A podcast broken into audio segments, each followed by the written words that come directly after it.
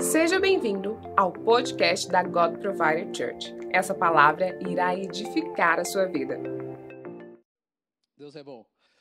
Bom, hoje o tema dessa mensagem é Onde está o teu coração? Abra tua Bíblia aí, Mateus 6, 21. Eu quero que você é, anote tudo aquilo que está sendo ministrado sobre, to, sobre, sobre o teu coração, toda revelação que Deus vai te dar nessa noite. Eu creio que Deus vai falar muito com você. Hoje o culto pela manhã foi poderoso, foi maravilhoso e eu creio que a noite também vai ser bem melhor. Amém?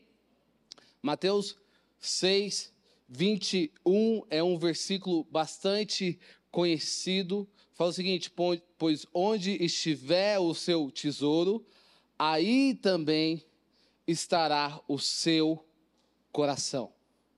Bom, a palavra coração, ela é mencionada na Bíblia mais de 866 vezes, porque o coração é o reservatório de tudo que nós somos. O coração é o centro de controle onde nós tomamos as nossas decisões. O coração, ele é o gerador de vida física, intelectual e emocional. Agora, o que você precisa aprender sobre o coração?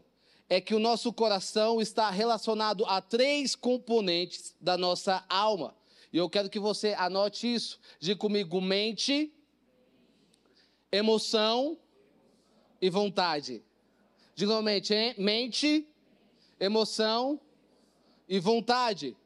Então, esses são os três componentes que está ligado em nosso coração. Então, faz o total sentido quando nós lemos a Bíblia em Provérbios 4, 23, onde fala: acima de tudo, guarda o seu coração, pois dele depende toda a sua vida. Quantos já leram esse versículo? Acima de tudo, guarda o seu coração. Eu quero que você, quando você for ler o coração, eu quero que você é, lembra-se desses três componentes: mente, emoção e vontade.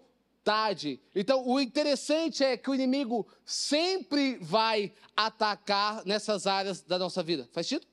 O interessante é que o inimigo sempre vai atacar, sempre vai atacar na tua mente, ou na tua emoção, ou na tua vontade. Então, primeiro ponto que eu preciso guardar na minha vida é a minha mente. Diga comigo, eu preciso guardar a minha mente.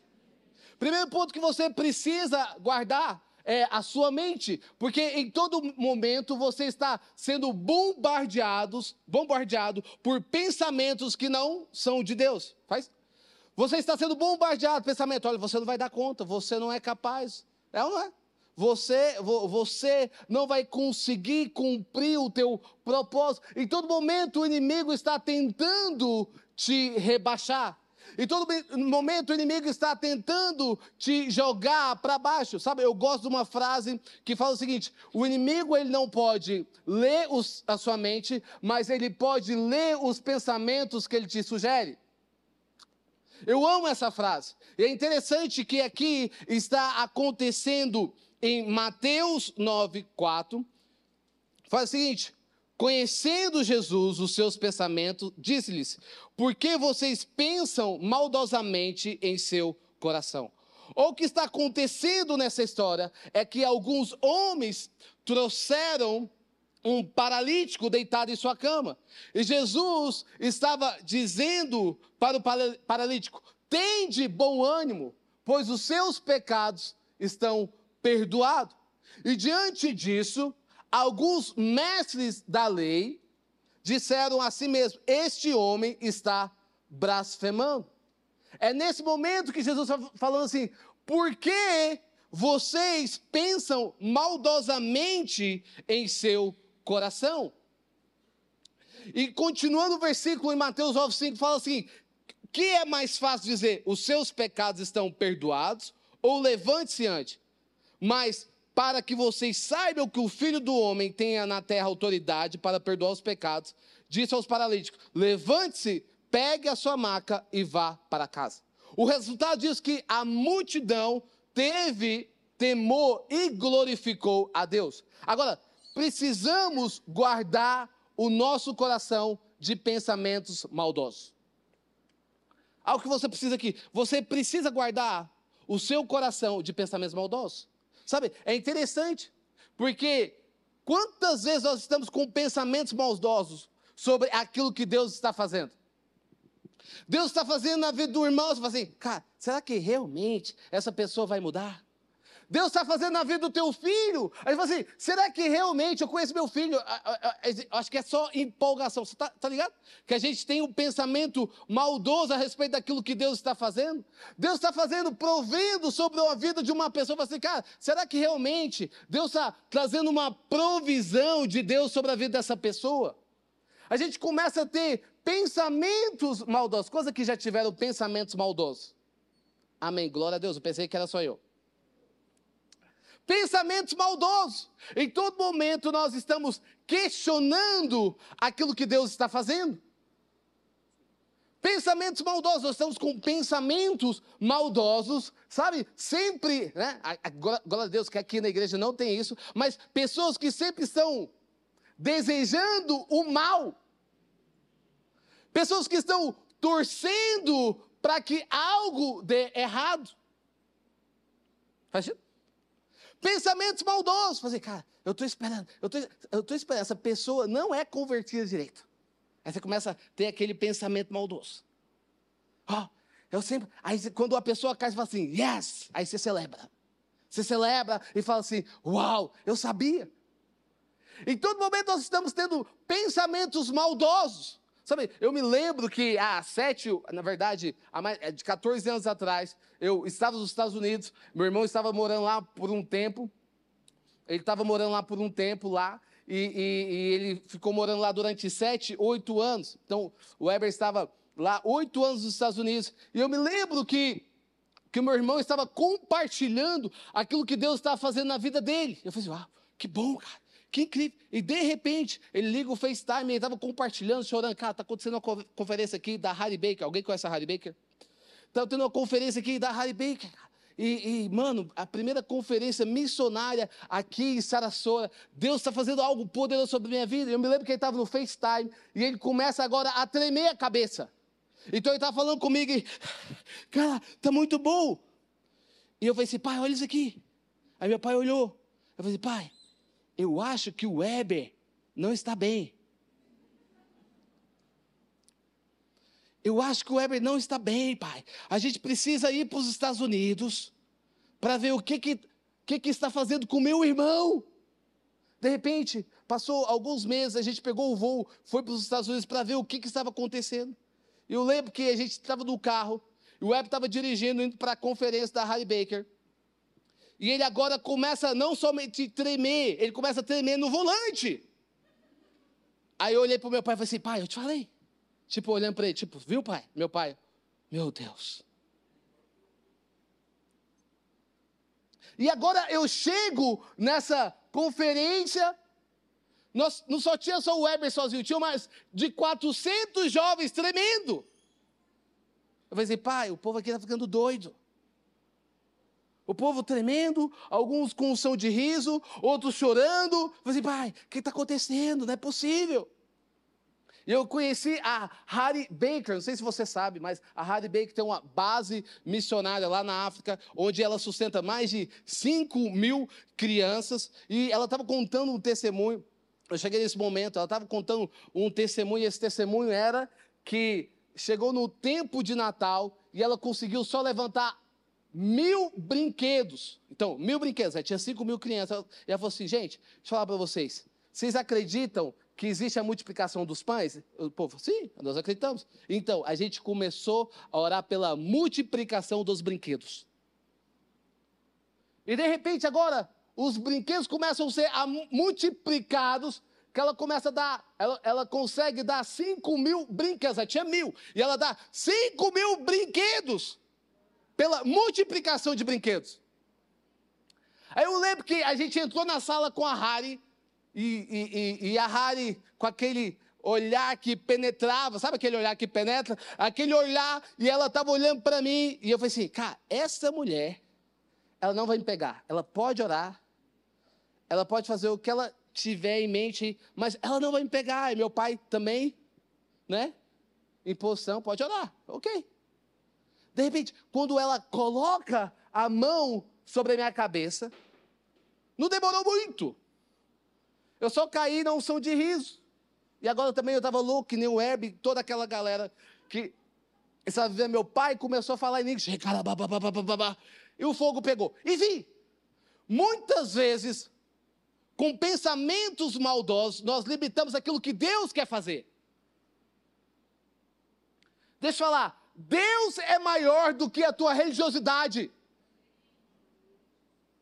Deus é maior do que as suas experiências.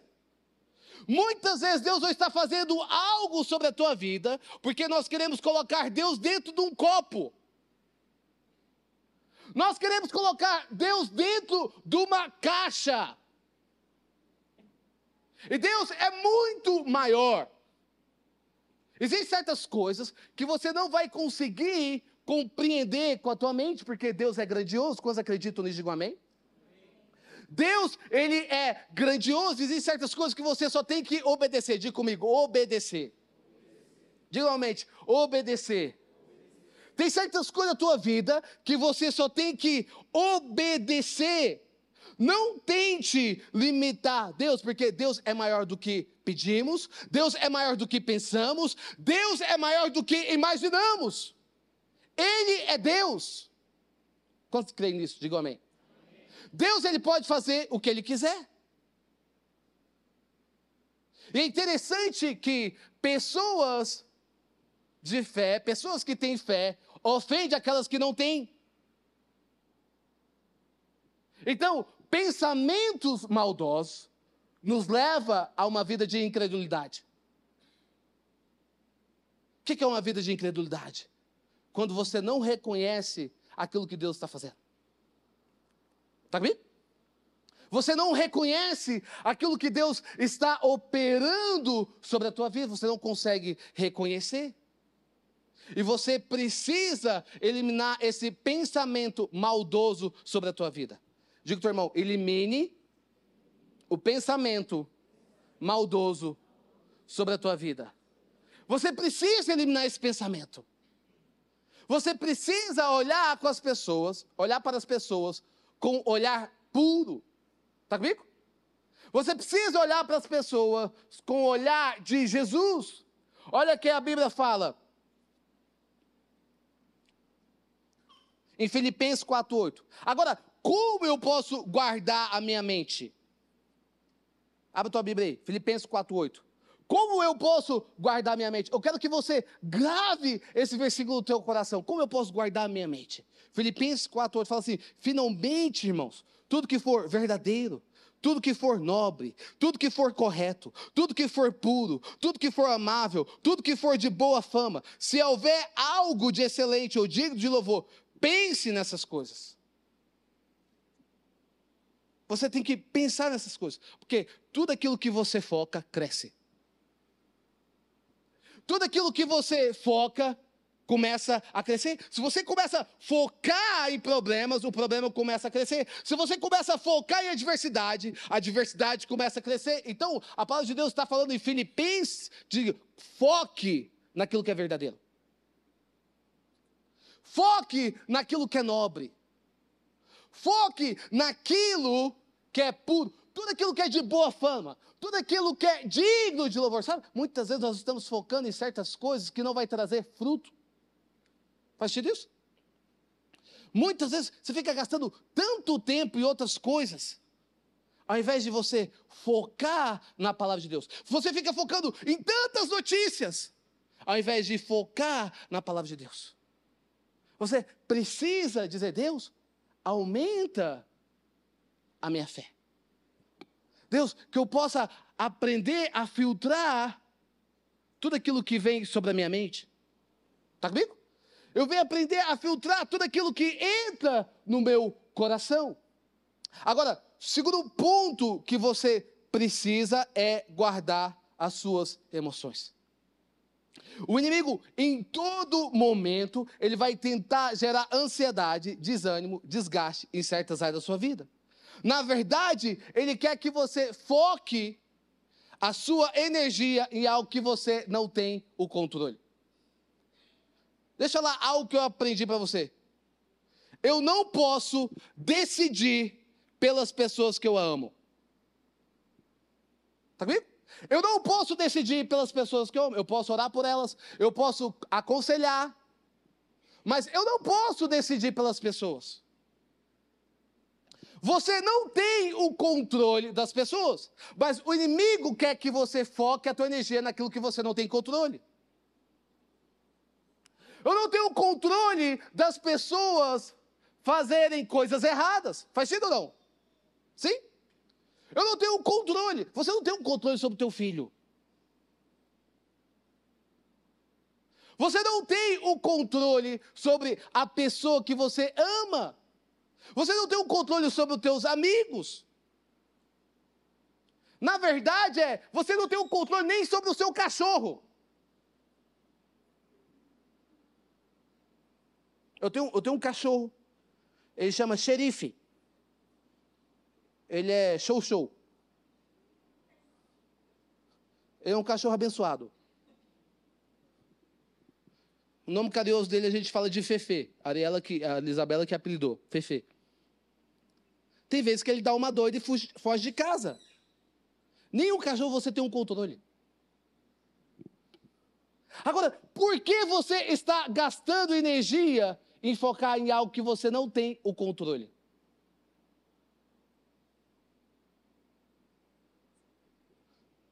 Está comigo?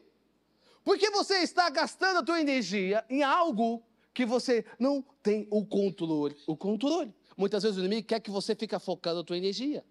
Outro ponto que eu aprendi também é eu não tenho o controle sobre o dia de amanhã. Coisa que entende isso? Faz sentido ou não? Eu não tenho controle o que vai acontecer no dia de amanhã. Então, o que eu preciso fazer? Eu preciso confiar naquele que tem o controle. Quem tem o controle? Diga comigo, Deus. Diga novamente, Deus. Deus ele tem o controle. Sabe, o inimigo, ele quer gerar a falta de controle e muitas vezes nós alimentamos isso dentro de nós. Existem certas pessoas que são viciadas em sentimentos e emoções que não são de Deus. Quais são esses sentimentos? o sentimento de raiva. Quantos aqui são nervosos? Não precisa levantar a mão, só dá um sorrisinho. Amém. Quantos aqui muitas vezes são nervosos, explosivos? Amém por isso. Deus quer te libertar nessa noite, amém? Talvez você nasceu em um ambiente de briga, né? Aquele ambiente que você vê todo mundo brigando, sim ou não? Você nasceu nesse ambiente e você começa a absorver esse sentimento. Talvez não, talvez você guardou certas mágoas do seu coração que te machucaram e você nunca colocou isso para fora. Você foi guardando certas mágoas, certas palavras, você foi guardando isso e você foi alimentando no teu coração. Agora, o que você precisa entender quando você começa a alimentar sentimento de raiva? O sentimento de raiva pode desencadear em vários outros problemas, o medo. Né? O medo pode desencadear o medo. Muitas vezes também pode desencadear o ciúme. Quantas pessoas muitas vezes são ciumentas, obsessivas? Né? Ah, você não confia muitas vezes no teu é, é, é, no teu amigo, você não confia no teu esposo, fala assim, cara, deixa eu falar pra você, onde você está? Né? A graça a Deus aqui não tem pessoas ciumentas. Oh, deixa eu falar, oh, oh, liga o vídeo aí, deixa eu ver onde você está. Você está dormindo mesmo? Você está dormindo? Então tira a foto, vê se você está dormindo. Cara, muitas vezes existem pessoas que são ciumentas, quer controlar as coisas. Já viu? Pessoa ciumenta. Né? Aquelas pessoas, muitas vezes, ciumentas, doentias. Deixa eu falar, isso não é, é algo normal. Gente, amém? Glória a Deus? Não, será que faz sentido essa palavra? Levanta tua mão aí. Amém. Muitas vezes tem pessoas que são ciumentas, pessoas que não têm controle. Liguei a câmera. Deixa eu ver se está aí mesmo futebol. Deixa eu ver. Onde você está? Com quem você está no carro agora? Tira foto aí, tira foto. Pessoas ciumentas. Pessoas insegu inseguras. Sabe, o sentimento de raiva também gera insegurança, tristeza, angústia, desconfiança, desequilíbrio. Sabe, pessoas desequilibradas. Pessoas que não têm o domínio próprio. Diga comigo, domínio próprio. Pessoas que não têm o domínio próprio. Existem pessoas que destruíram o seu casamento por falta de domínio próprio. Tem certas coisas que não tem a ver, entende isso? Porque você não controlou, né? você não teve o autocontrole. Quantas vezes empresas, amigos, casamentos foram destruídos por falta de domínio próprio? Eu sei você, mas eu era uma pessoa muito nervosa. Quantos aqui precisam ser libertos do nervo? Quantos aqui fazer, cara, sou muito nervoso? Eu era uma pessoa nervosa. Eu, eu lembro que eu, eu, estudei no colégio público, e no colégio público é. Eu bati, eu apanhava. Então, eu nasci já no lar, né, na escola, já que eu tinha meio que se defender. E eu me lembro quando eu fui para o colégio particular, quando a pessoa ela debatia comigo da forma que eu queria resolver, é através da briga. Mas graças a Deus aqui não tem nessa igreja, só eu. Eu queria brigar. E eu, eu, comecei a aprender, o cara falou assim, cara, mas será que não tem como a gente só debater ideias, não? E eu lá, será que não tem como só a gente trocar ideia? A gente não quer, não quer brigar. Eu ficava sem graça, é mesmo, né? É. Eu só quero falar, eu estou conversando, a gente não vai brigar aqui, não vai resolver nada. Pessoas que não têm o controle da tua vida, pessoas que não têm o autodomínio da tua vida. E você precisa ter o domínio próprio. Agora, como eu consigo guardar as minhas emoções? Abre a tua Bíblia aí, Gálatas 5. E eu quero que você grave isso no teu coração. Eu preciso ter o domínio próprio. Eu preciso guardar as minhas emoções. Eu quero que você guarde isso no teu coração, os nove frutos. Gálatas 5. Aliás, Gálatas, isso mesmo. Gálatas 5, 22. Os nove frutos que nós precisamos exercer como cristão. Quais são os frutos? Eu preciso cravar no meu coração o amor. Eu preciso cravar no meu coração o amor. Eu preciso cravar no meu coração a paciência Quantos aqui precisam de paciência? Só você que precisa de paciência, levando suas mãos assim, Lucas, eu, essa palavra é para mim, eu preciso de paciência. Sabe, eu não posso tomar decisões precipitadas. Faz sentido? Eu não posso tomar decisões precipitadas, eu não posso ser uma pessoa que atropela, eu não posso ser impaciente. Eu não posso falar aquilo que vem na minha cabeça. Deixa eu falar para você. Existem palavras, quando você libera palavras, elas não voltam mais. Pense antes de falar. Existem palavras que elas não voltam mais. Então você precisa ser paciente. Diga, diga o teu irmão, você precisa ser paciente.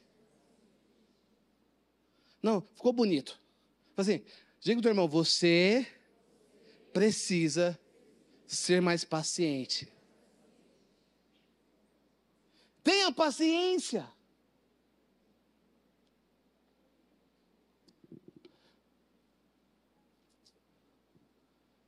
Fidelidade é algo que nós precisamos ter em nosso coração. Amabilidade é algo que nós precisamos ter. Mansidão, coisa que precisa de mansidão. Digo amém. Você precisa cravar o teu coração paz. Amém? Coisa que querem paz sobre a tua casa. Digo amém. Sabe? É tão bom você viver em um ambiente de paz, sim ou não? Hã? É tão bom você sentir saudade de casa e não querer fugir de lá. Está comigo? É tão bom você ter paz no teu coração, no teu lar, na tua casa, nos teus amigos. É tão bom você carregar. Você precisa cravar no teu coração. Você precisa exercer bondade. Diga comigo, bondade. Você precisa ser generoso. Você precisa ter bondade no teu coração. Isso precisa estar cravado no teu coração. E o ponto, um dos pontos mais importantes é você precisa ter o domínio próprio. Quando que recebe essa palavra? Só você que recebe o domínio próprio, levanta sua mão bem alta assim e fala: Deus, eu recebo. Ó, até em nome de Jesus, em nome de Jesus. Eu recebo, Pai. Eu recebo o domínio próprio. Amém? Deixa eu falar, Deus te deu o autocontrole. Está comigo? Hã? Deus te deu o controle. Você, o autocontrole, o autodomínio sobre a tua vida, Deus te deu isso. Então você precisa ter esse domínio dentro de você, porque quando você tem o domínio próprio, você confia no Senhor de todo o seu coração e não se apoia no seu próprio entendimento. Sabe, você sabe o que, que o inimigo quer? Ele quer que nós confiamos em tudo, em todos, menos em Deus. Agora, quando você tem o domínio próprio, você não paga o mal com o mal. Gente, você não paga o mal com o mal. Em Provérbios fala, cara, eu espero a vitória que vem do Senhor. Eu não pago o mal com o mal. Quantas pessoas muitas vezes querem pagar o mal com o mal? Olha, se, fizer, se fez isso comigo, eu vou expor na internet. Agora é o famoso expor na internet. Né? Eu vou expor as conversas na internet. Eu vou expor quem é essa pessoa na internet. Espera um momento, eu vou me vingar. E o que você precisa entender é que Deus não está nessa vingança tua. Gente, deixa falar. Não existe vingança cristã, tá? Está comigo? Hã? Eu vou me vingar agora. Fez isso comigo? Falou? Ah, falou de mim? Beleza. Agora sim. Agora, deixa a pessoa. Eu quero ver falar na minha frente. Sabe o que se chama? Que eu aprendi com o pastor Eber e com meu pai? Carnalidade. Porque uma pessoa que tem o domínio próprio, ela não paga o mal com o mal mas ela espera a vitória que vem do Senhor, porque Deus é o seu juiz. Está comigo? Sim? Deus é o seu juiz. Então você não paga o mal com o mal. A pessoa que tem o domínio próprio, ela não anda ansiosa por coisa alguma. Não andeis ansioso por coisa alguma. Você não anda ansioso. Você simplesmente está confiando no Senhor sobre a tua vida. Você vai fazer, cara, não vou andar seus. Eu confio no Senhor. Eu confio na tua palavra. Então você precisa cravar no teu coração esses nove frutos. Deixa eu lá, eu quero, eu quero te encorajar essa noite. Seja intencional. Intencional a ler a palavra de Deus. Seja intencional, sabe, a ler provérbios. Seja intencional a buscar sabedoria. Diga comigo, sabedoria. Sabe, sabedoria não tem a ver com a pessoa que é mais velha. Muitas vezes existem pessoas que são mais velhas, têm experiência. Sabedoria tem a ver com pessoas que tomam decisões certas. Gente, faz sentido? Faz? Pessoas que tomam decisões certas. Lúcio, então quer dizer que não existe pessoas mais velhas que não são sábias? Sim. Você começa a ver o fruto das decisões daquela pessoa. Você começa a ver a sua família, você começa a ver os seus filhos, você começa a ver as pessoas que estão à sua volta. Sabedoria tem a ver com decisões certas. Então o que você tem que pedir para Deus? Deus, me dê sabedoria. Me ensina a tomar decisões certas. Lucas, mas você está falando em tudo, em tudo. Quantos aqui precisam de sabedoria? Deus, eu quero sabedoria. Eu preciso de sabedoria. Então, no momento você começa a ler a palavra, você começa a se aprofundar na palavra de Deus. Eu quero viver uma vida de sabedoria. Eu quero, Deus, ser conduzido pela tua palavra. Eu quero ser guiado pela tua palavra. Então, nós precisamos ter o domínio próprio. Lucas, mas eu não estou conseguindo ter o domínio próprio da minha vida. A gente precisa orar para você. Talvez você precisa passar por um processo de libertação. Lucas, mas eu não consigo ver quando eu fiz. Né? Quando eu vi, já fiz. Então quer dizer que talvez existe um, um demoninho na tua vida que a gente precisa orar para libertar você desse demônio. Faz sentido? Porque quando você está possuído pelo Espírito Santo, quando o Espírito Santo de Deus está sobre a tua vida, você tem um controle daquilo que você está fazendo. Quantos estão entendendo? Digo amém. Hã? Quando você tem o Espírito Santo de Deus, quando você está emergido do Espírito Santo de Deus, você tem o controle, diga comigo, o controle. Você tem o controle. Ele te deu o controle. E terceiro ponto e último, eu preciso guardar as minhas vontades. Efésios 5,17, abre tua Bíblia aí. Efésios 5,17, eu preciso guardar as minhas vontades.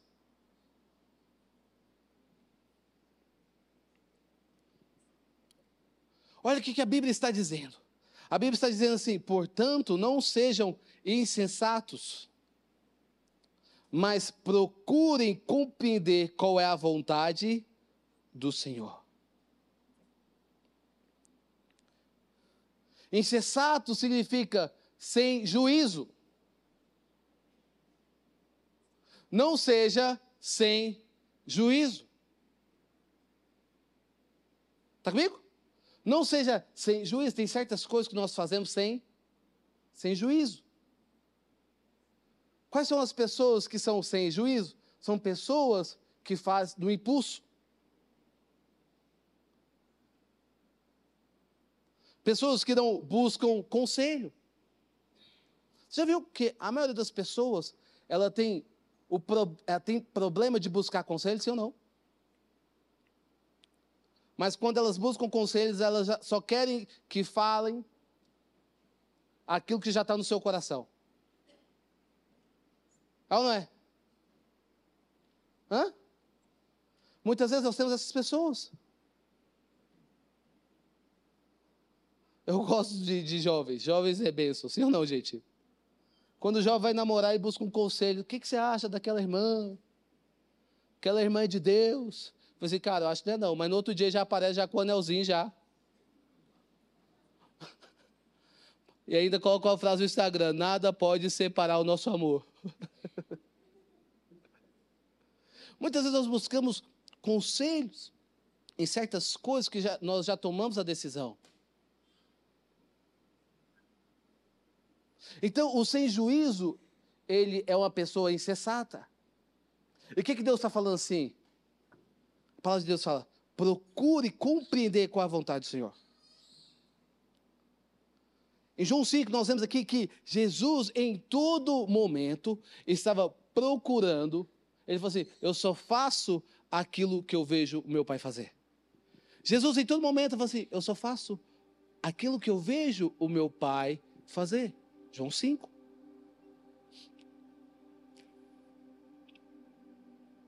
A minha vontade é fazer aquilo que eu estou vendo o meu pai fazer. Sabe o que Jesus está ensinando? Jesus está ensinando é quando você faz a vontade do Pai, quando você faz a vontade do Pai,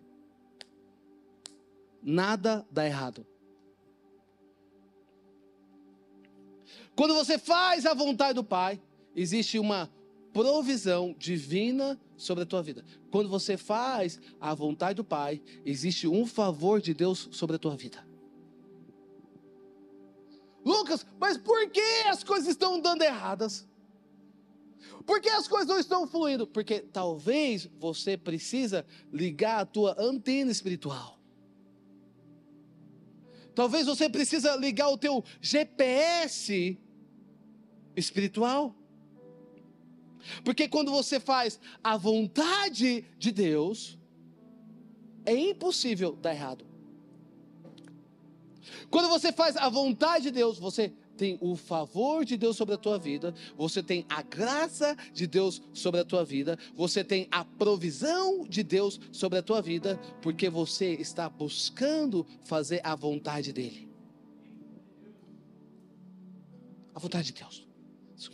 Eu faço aquilo que eu vejo meu pai fazer. E muitas vezes nós precisamos ligar esse GPS, sabe? A antena espiritual. Diga comigo, antena espiritual. A gente precisa ligar a antena espiritual.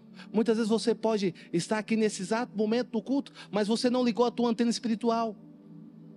Você não ligou o teu GPS. Tem pessoas que estão no culto, mas não está com antena espiritual e muitas vezes perde o mover do Espírito Santo, daquilo que ele quer fazer sobre a tua vida, daquilo que ele quer mudar o percurso da tua história. Muitas vezes nós perdemos o mover porque nós estamos desligados daquilo que Deus quer fazer. Que mover de Deus está vindo, cara. É como eu estive nos Estados Unidos. Eu tinha duas escolhas. Ou eu ficava lá observando, criticando, com um pensamento maldoso. Ou eu faço, Deus, eu quero tirar todo o pensamento maldoso do meu coração. E eu quero experimentar aquilo que o Senhor está fazendo aqui agora. Deus está fazendo. Aí você precisa ligar a tua antena. Aí você começa a checar, babá, Espírito Santo. Você começa a ligar a tua antena espiritual. Você fala, Deus, eu não quero perder aquilo que o Senhor tem sobre a minha vida. A pior coisa da vida, essa frase do Web é algo que marcou durante esses dias. A pior coisa da vida é você estar onde Deus esteve e não onde Deus está. A pior coisa da vida é você chegar aonde Deus passou a pior coisa da vida. E por isso que você precisa ligar o teu GPS espiritual, dizendo: Deus, se eu estou errado, Deus, recalcula a minha rota. Se eu estou errado, Pai, recalcula a minha rota. Se eu estou errado, Deus, recalcula. Porque eu quero viver a tua vontade. Eu quero viver aquilo que o Senhor tem para minha vida. Eu quero experimentar o mais de Deus. Eu quero experimentar a tua unção. Eu quero, Pai, porque eu, eu sei, Senhor, que mesmo que eu viva na eternidade contigo, eu não vou te conhecer por inteiro. Então, Deus, eu quero te conhecer mais. Eu quero te conhecer muito mais. Muito mais, muito mais. Eu quero te conhecer, Jesus. Eu quero te conhecer.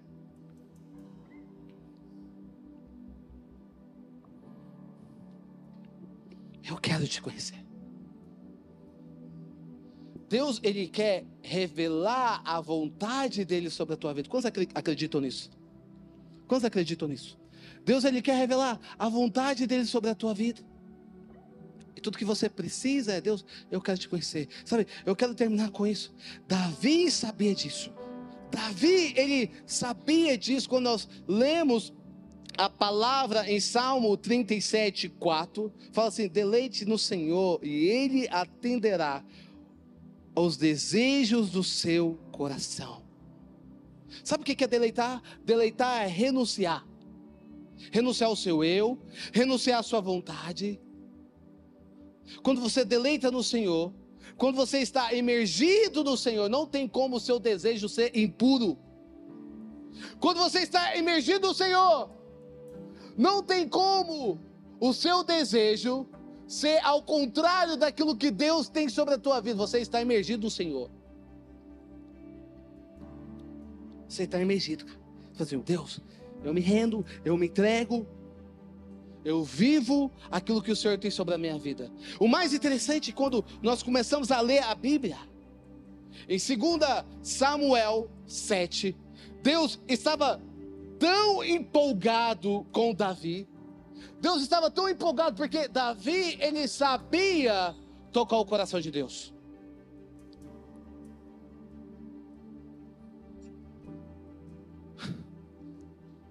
Fala pro seu irmão, você sabe como você toca o coração de Deus? Fazendo a vontade dele. Davi, ele sabia tocar o coração de Deus. E nós começamos a ver aqui, agora Deus falou assim, a, a, a, Salmo, Salmo, 2 Samuel 7, já começa a falar assim, a promessa de Deus a Davi. Deus, gente, quando, leia isso aqui depois da tua casa. Deus estava empolgado com Davi. Deus estava super empolgado com Davi. Deus estava feliz com Davi. E agora Davi, ele começa a fazer promessas, Deus começa a fazer promessa em cima de promessa sobre a vida de Davi. E uma das coisas que eu anotei aqui, em 2 Samuel 7, fala: Natan respondeu ao rei: Faz o que tiveres em mente, pois o Senhor está contigo. O Senhor está com aqueles que fazem a tua vontade. E Deus começa agora a falar: sempre estive com você, por onde você andou, eliminei todos os seus inimigos. Agora eu farei tão famoso quanto os homens mais importantes da terra. Deus começa a fazer promessa. E tem feito desde a época que nomeei juízo sobre Israel, o meu povo também subjugarei, subjugarei. Todos os seus inimigos, sabem também que eu, Senhor, estabelecerei para ele uma dinastia quando a sua vida chegar ao fim e você descansar com seus antepassados, escolherei um dos seus filhos para sucedê-lo, um fruto do seu próprio corpo, e eu estabelecerei o reino dele. Deus começa a fazer promessas para Davi. Davi, eu estou contigo. Eu vou abençoar a tua próxima geração. Eu vou abençoar os seus filhos. Os seus filhos vão dar continuidade no teu legado. E é engraçado que quando você começa a ler a Bíblia, tem umas partes que Deus fala assim: por amor a Davi. Olha para você ver. Por amor a Davi. Por amor a Davi. Por amor. Nós temos aqui Deus agora cumprindo as suas promessas.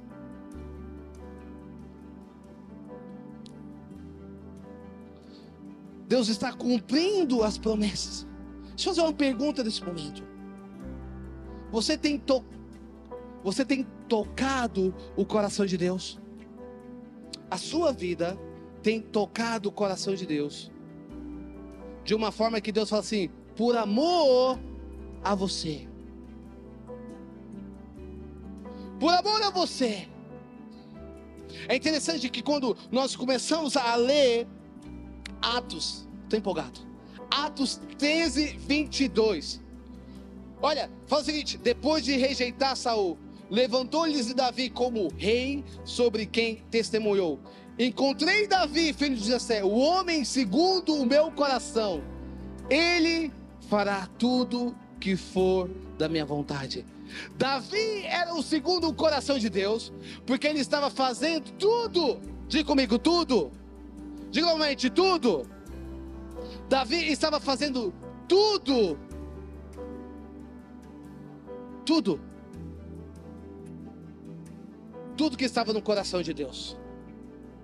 Tudo. Tudo.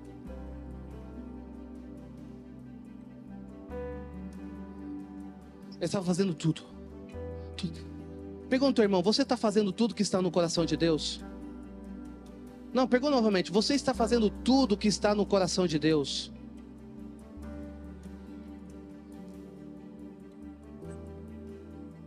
Tudo.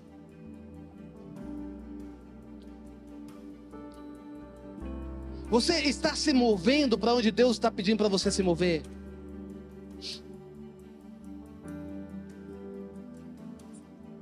Você está falando aquilo que Deus pediu para você falar?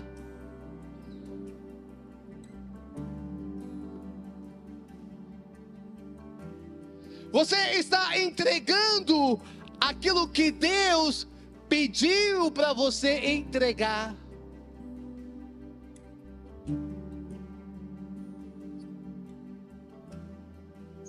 Você está entregando? Você está fazendo tudo, tudo, tudo. Deus, eu estou fazendo tudo que está no teu coração. Você está orando pelas pessoas que Deus falou para você orar. Você já perdoou as pessoas que Deus pediu para você perdoar? Você já pediu desculpa, perdão?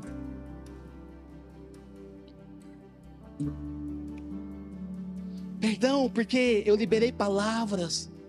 Eu liberei, eu errei. Você está tá pedindo para Deus? Você está fazendo realmente? Você está honrando quem você deveria honrar? Você está servindo quem Deus pediu para você servir? Você está sendo fiel com aquilo que Deus colocou nas suas mãos. Deus falou assim: eu, te, eu coloquei isso na tua vida para você ser fiel a mim. Você está sendo fiel. É isso que Davi está fazendo, tudo.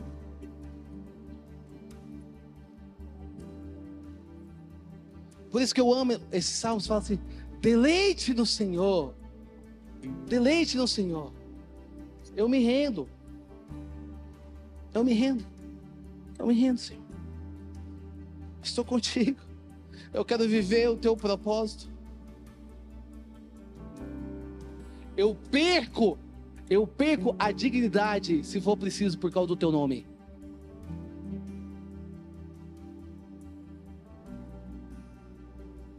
Eu não estou me importando com os aplausos do homem. Eu não estou me importando, Pai, pela minha influência. Eu não estou importando Deus pelo meu dinheiro. Eu não estou importando Deus pela minha riqueza. Eu perco a dignidade se for preciso. É isso que Davi está fazendo. Olha que interessante. Quando nós começamos a ler a vida de Davi, Davi era um homem que amava o Senhor. Davi era um homem que quando ele errou, ele foi disposto a descer do seu trono. Ele falou assim: Deus, Deus, eu posso perder tudo, eu posso perder o meu reinado, eu posso perder o meu trono, eu posso, Deus, perder tudo, mas eu não posso perder o teu Espírito Santo. Não me deixe perder o teu Espírito Santo. Obrigado por ter ouvido até o final. Acesse o nosso canal e tenha acesso a mais ministrações.